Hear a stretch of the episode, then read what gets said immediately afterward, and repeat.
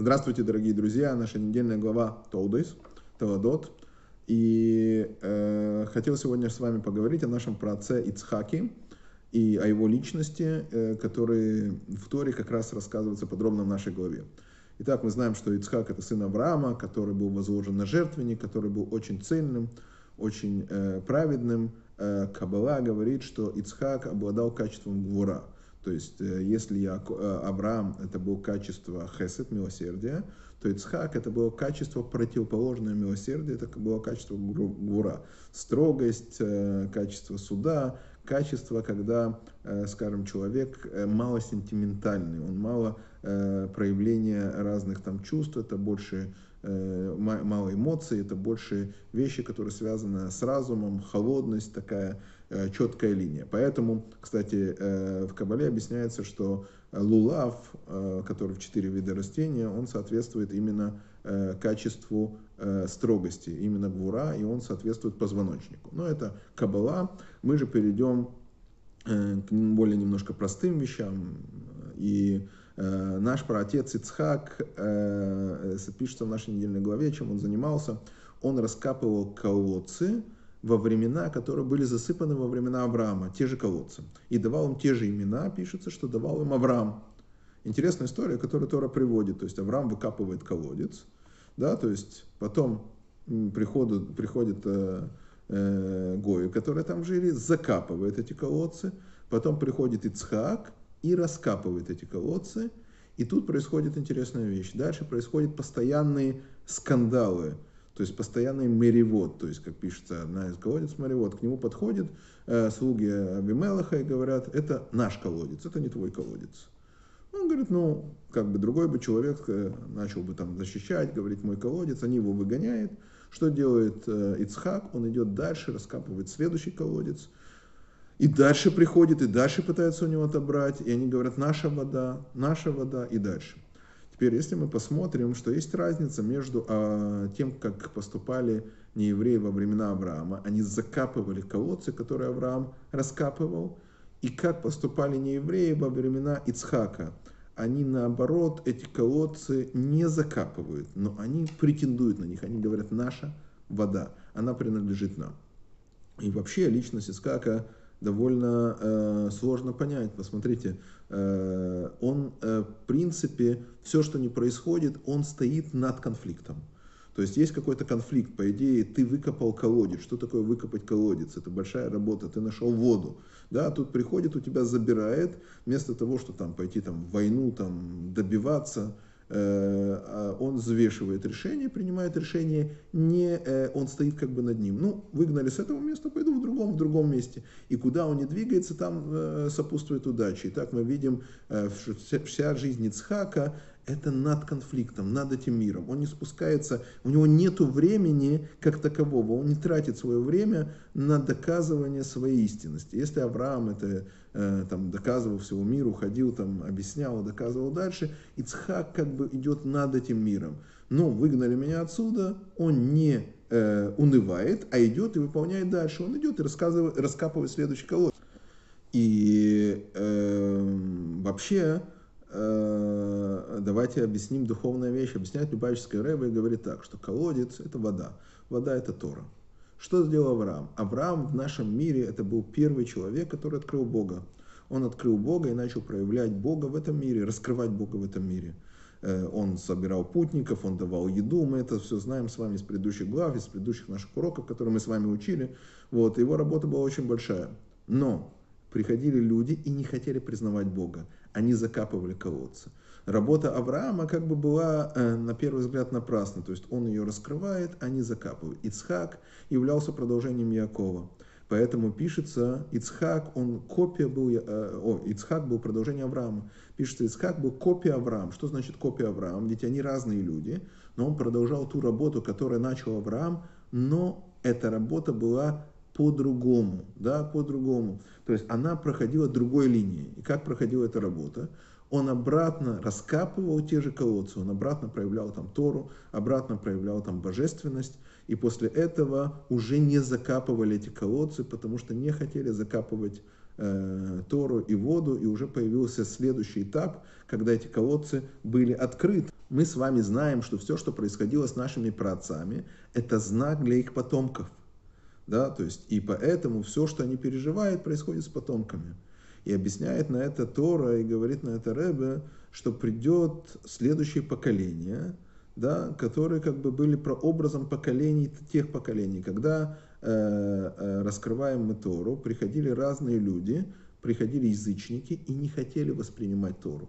То есть для них Тора это было, они были язычниками, они были идолопоклонниками. Это времена различных э, религий, которые мы знаем, которые поклонялись Олимпам или еще что-то там, поклонялись разным э, авойдозорам, как мы говорим, разным идолопоклонствам да, они не хотели считаться с Торой, и поэтому евреи как таковые, для них было пятно, которое нужно было смыть, которое нужно было уничтожить, которые они являлись противоположность всей их идеологии, всего их мировоззрения, потому что мировоззрение у них было очень мелкое, а мелочное, оно было очень э, неправильное, это было эм, э, образцы силы, разврата, как мы знаем, это Греция, да, то есть э, греки, которые там провозглашали там идеалы совсем другие.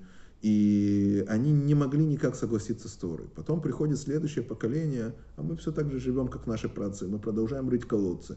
Мы, евреи, занимаемся еврейством. Да, как нам не тяжело, как с нами не борется, как у нас не отнимает, как нам не зарывает эти колодцы. Да, мы продолжаем. Тогда наступает следующий этап, когда не считаться с верой в единого Бога уже невозможно. Меняется психология, меняется мировоззрение у других людей и уже принимает Бога. Но тут происходит очень интересная вещь. Какая же интересная вещь происходит. Народы, которые приходят и говорят, они говорят, нам вода, наша вода. Да, то есть они берут нашу Тору, наш вечный завет и говорят, это Ветхий Завет, теперь это наша вода. То есть то, что ее раскопал Авраам, потом раскопал Ицхак, то, что это наследие еврейского народа, они как бы ставят это в сторону, они не могут с этим не считаться, но они называют это Ветхим Заветом. Или приходят другие религии, которые все одна за другой пытаются сказать, что наша вода – это ихняя вода. И они уже начинают делать плагиат, они начинают уже писать по-другому, начинают говорить по-другому и начинают говорить, а, евреи, ну, был такой святой народ, но сейчас что-то новое, да, то есть они говорят, наша вода, идите отсюда. Они выгоняют нас, говорят, вы все, вы идите отсюда, теперь мы главные, это наша вода, это наша вода. Что продолжают делать евреи, как и делает Схак, евреи продолжают распространять Тору. Евреи продолжают жить по Торе. Выгнали с одного колодца, отобрали, мы идем, роем следующий колодец. Забрали этот колодец, мы роем следующий колодец, потому что не время э, э, э враждовать над колодцем, потому что не, нету с кем разговаривать, не с кем разговаривать не с кем разговаривать, нету движения, значит, надо что делать? Надо еще распространять, еще распространять, еще распространять, пока он не выкопал колодец, который назвал Раховод, потому что за него уже никто не дрался. Потому что мы продолжали своим путем, эти шли, как пишется, Бесусим, эти шли поэтому, а мы продолжали своим путем. Помните, как есть э, этот знаменитый анекдот, когда стучат э, в дверь миссионеры какие-то и открывают дверь там пожилой еврей, и они говорят, «Э, скажите, вы Библию читали? Он говорит, девушка, мальчик, мы ее не только читали, мы ее писали. Да, то есть все э, основные религии ссылаются так или иначе к нам, а те религии, которые к нам не ссылают, они просто повторяют историю, которая написана в Торе во многих местах, даже буддизм, мы возьмем другие религии, да, они повторяют эту историю. Но мало ли что они говорят, вдруг какая-то роль еврейского народа, они отводят ее на второй план, они пытаются у нас отобрать эту воду. Что делает Ицхак? Ицхак продолжал копать колодцы. И поэтому это неудивительно то, что происходит. И это абсурдно, когда к нам подходят и говорят, что примите нашу религию. Да, что значит нашу религию? Откуда вы взялись вообще? Да, у нас была Тора, нам дал Тора на горе Синай, Э, мы слышали, все, весь еврейский народ находился под горой Сина, это несколько миллионов человек, передавали из наследия наследие. В Торе пишется вечный закон, неизменный закон, данный вам Всевышним. И если придет кто-то и даже начнет делать чудеса, и будет говорить, что хоть одна из заповедей Торы, она является неправильным, это уже пророк, и его нужно было забить камнями по закону Торы, потому что он отвращает евреев от Торы. Да? То есть, как бы, если человек нагло пытается идти пути религии, это очень страшно, да? то есть такое страшное наказание. Понятно, что на практике этого не было, но мы говорим о том, что э, это очень э, тяжелая вещь, то есть потому что мы говорим, если он будет показывать чудеса, говорит Тора, говорит Пятикнижие Моисеева, не верь ему, потому что Всевышний тебя испытывает.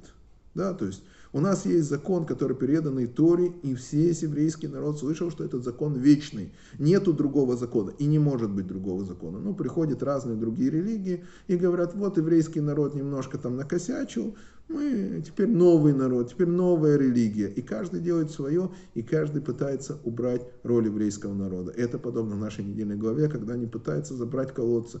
Не должны мы этому удивляться. Нет, не наша задача, да, как мы видим у Ицхака, доказывать, что это наша вода. Наша задача распространять эту воду. И тогда наставит другое время, когда примут эту воду, поймут, что Тора, и как пишется, и признают все народы, и поймут, что лишь его именем нужно клясться, и лишь его имя э, э, нужно благословлять. И еще дальше то, что я хотел рассказать, как то, что мы уже говорили на предыдущих уроках, что Ицхак, он воплощает в себе две категории. Одна категория, как мы говорим, это гвура, да, как мы сказали, это полностью категория. И нам непонятен на первый взгляд его поведение. Да, гвура, нам кажется, это строгость. А строгость неправильно, ты идешь, доказываешь, бьешь, идешь вперед. Но нет, Ицхак стоял над этим миром. Он стоял над этим миром насчет, настолько, что второе его имя, это было имя, Иц, э, то есть не второе, первое его имя, это имя Ицхак обозначало смех. Когда, э, э, когда Сара впервые слышит да, э, что у нее родится сын, она смеется. Потом она говорит, схока сали лаким, смех сделал мне Всевышний. Каждый, кто увидит, он будет смеяться. Почему смеяться? Женщина, которая была бесплодна, она рожает. То есть, и мы хотим понять, э, для нас важно понять понятие вообще, что такое шутка. Понятие, что такое смех. Мы знаем, что еврейский народ благодаря смеху пережил все самые страшные несгоды. Мы всегда шутим. Мы всегда шутим. Кроме того, что я говорил, что э, юмор является показателем ума, да, то есть э, мы, еврейский народ, не только мы шутим, не потому, что э, так легче пережить невзгоды и беды, потому что шутка – это соединение двух противоположностей. Когда по логике вещей ты рассказываешь историю, но концовка у нее абсолютно не соответствующая началу. И тогда это вызывает смех, как правило. То есть, что происходит что-то, как бы, ну, часть шутки, это объединение одной вещи и другой вещи, двух противоположных вещей. Когда мы объединяем две противоположные вещи, в результате у нас получается шутка. Возьмите ребенка, да? Ребенок одевает э, как взрослый, и мы начинаем смеяться. Э, ребенок одевает парик, нам смешно, потому что это неестественно. Или наоборот, взрослый человек ведет себя как ребенок. То есть тут происходит переворот от одного к другому, и это вызывает у нас смех. И смех – это особое чувство, которое пишется в Кабале, что корень ее очень высокий, поэтому и спускается нам этот мир э, на самую глубину. Именно она способна вызвать в нас определенное состояние, которое позволяет нам э, связаться больше с Всевышним. И э, пишется, что радость пробивает любые бригады, радость переступает это все. И мы сейчас с вами попробуем по понять, почему так происходит. Шутка заставляет быть нас над миром. Что значит над миром? Мы смеемся над этим миром. Э, мой учитель всегда говорил, первый учитель, Авишай Гисер, он говорил, что у Бога тонкое чувство юмора. Да, у Бога тонкое чувство юмора. Что значит тонкое чувство юмора? Да, Бог смеется, вызывает смех. Когда есть событие, которое идет очередность событий, и нам кажется, что это событие должно закончиться так, но Всевышний переворачивает это, и вопреки, вопреки логике оно происходит по-другому, у нас вызывается чувство радости и смех. Да, как сказано, ази молес хоппина, тогда заполнится, это говорится о приходе Машеха, вся земля смехом. Почему вся земля смехом? Потому что выполнится именно задумка Всевышнего. Вопреки всему выполняется задумка Всевышнего. Это есть смех, который Всевышний делает в этом мире. И здесь мы понимаем, что произошло с Сарой. Мы понимаем, что произошло с Сарой, почему она смеялась. Потому что на первый взгляд все, что происходило с ней, то, что она была бесплодной, то, что были проблемы, и то, что не могло получиться, вызывать должно было грусть. Но в тот момент, когда это переворачивается, и она беременеет, то получается настоящая радость, которая вызывает смех.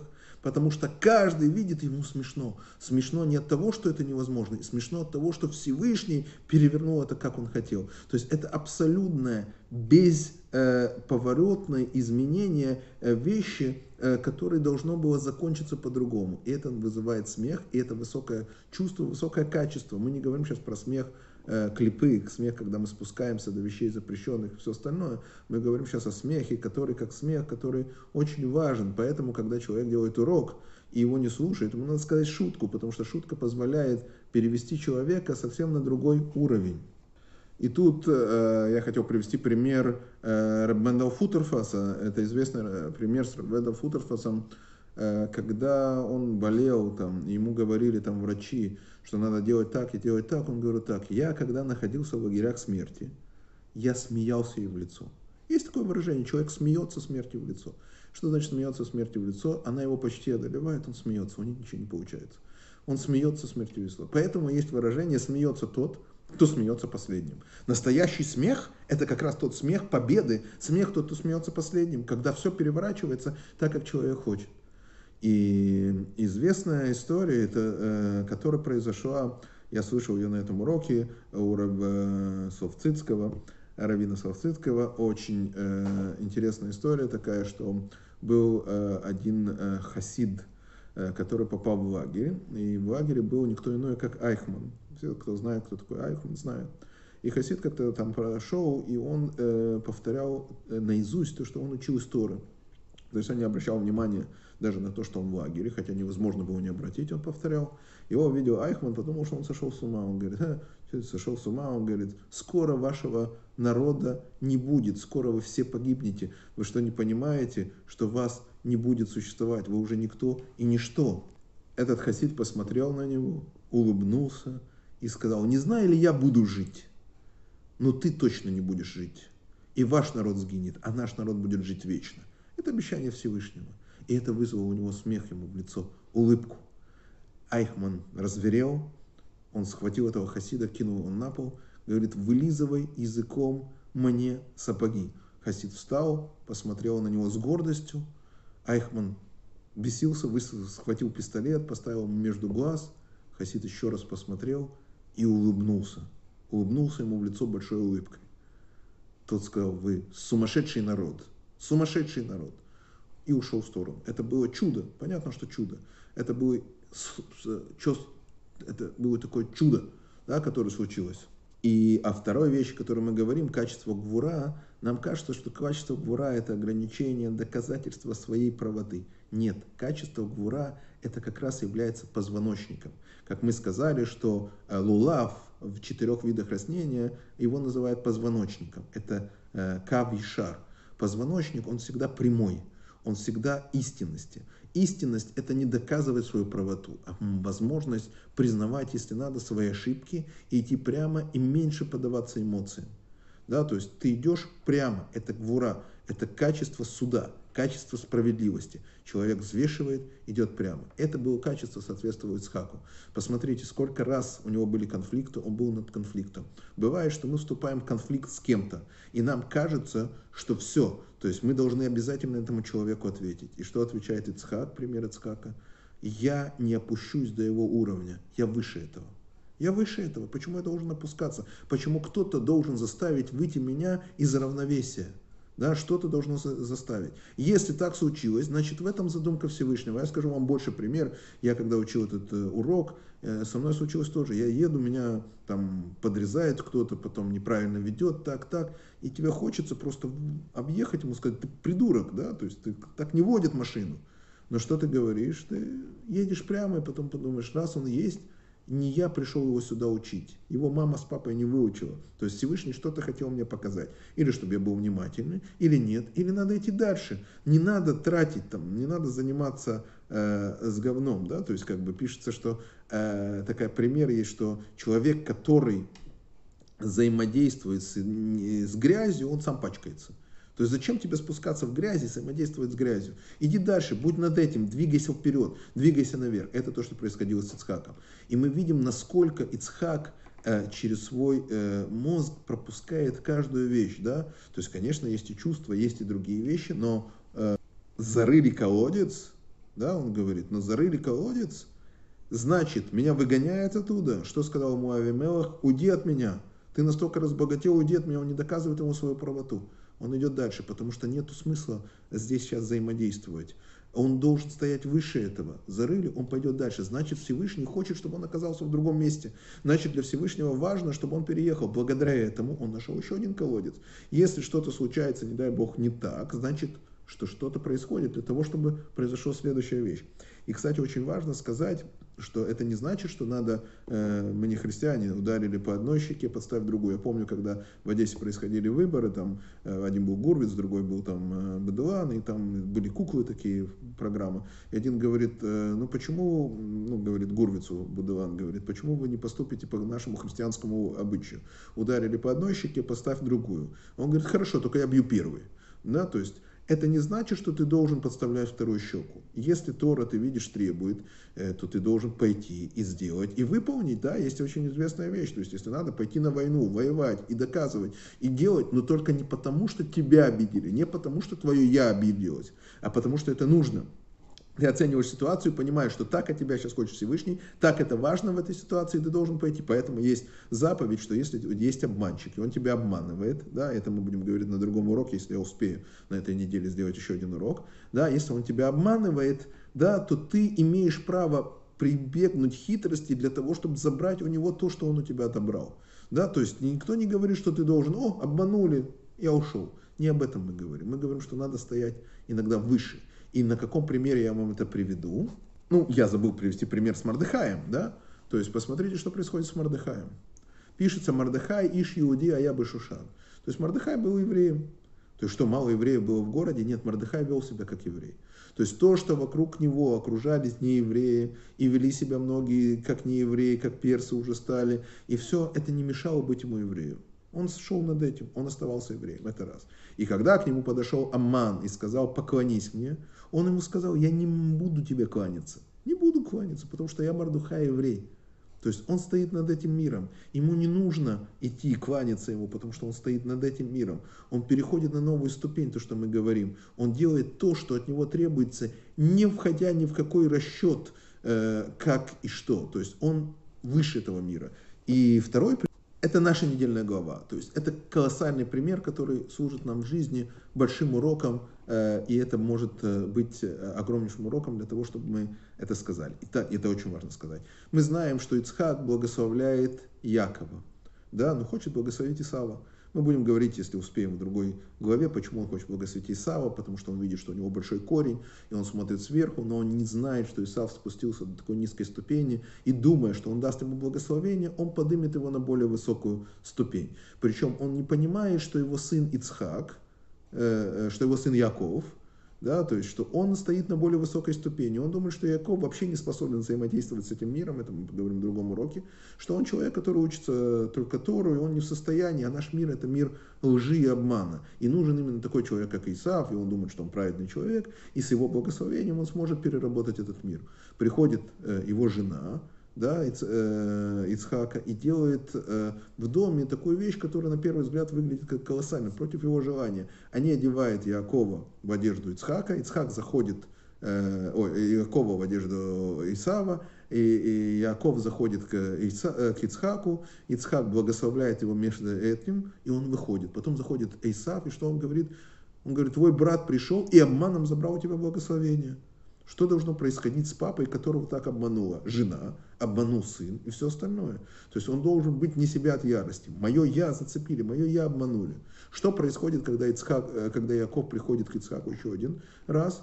Он не пони... его не интересует сейчас, что произошло, что его обманули или сказали по-другому. Он понимает, что он не прав он понимает, что благословение действительно должен был получить Ицхак. Ицхак действительно, Яков, и Яков действительно должен, Ицхак должен был дать э, благословение Якову. И Яков действительно подходит для той работы, для которой его сотворил э, Всевышний. Что он не только человек, который учится и сидит. Когда нужно, он возьмет пойдет в этот мир и будет с этим миром, и обманет этот мир, перевернет этот мир, он умеет обращаться в этом мире. И он тот, кто настоящий праведник. И Ицхак это почувствовал. И тогда не нужно было ему говорить, как же ты меня обманул, как вы со мной поступили. Потому что он понял, что здесь случилось то, что должно было случиться. Это правильная вещь. И тогда не время выяснять отношения, кто как поступил. Его это не интересует. Его интересует то, что это правильное решение, которое было принято, неважно каким образом. Он радый тому, что получилось, и он дает ему еще одно благословение поверх в этом, несмотря на то, что Исаву не дает такое благословение. Он, Исаф у него выпрашивает хоть какое-то благословение, он дает ему другое благословение.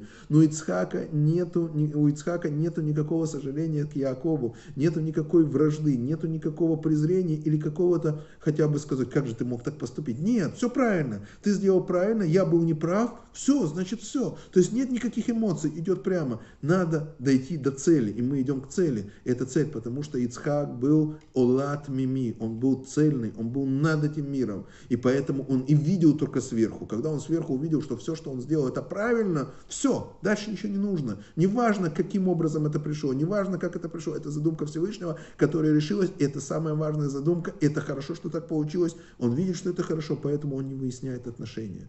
И он не тратит на, на отношения на это, он идет над этим миром. Поэтому и мы, дорогие друзья, должны не терять время на э, всяких низких людей, не терять время на это отношение. Есть посук, который говорит, с э, праведным будь праведным, то есть э, с лжецом знай, как вести себя, с э, вруном, то есть вот, а с человеком, который наглый, веди себя по-наглому. Да, он другого языка не понимает. Поэтому Всевышний дал нам быть наследниками Ицхака, и Якова. Надо быть и прямым, и уметь взаимодействовать с этим миром. И я надеюсь, что Всевышний даст нам хороший, хороший год, закончится эта пандемия, э, и э, мы еще раз с вами обязательно встретимся. И если успеем на этой неделе, мы поговорим о глубине э, вообще нашей недельной главы. Есть о чем говорить.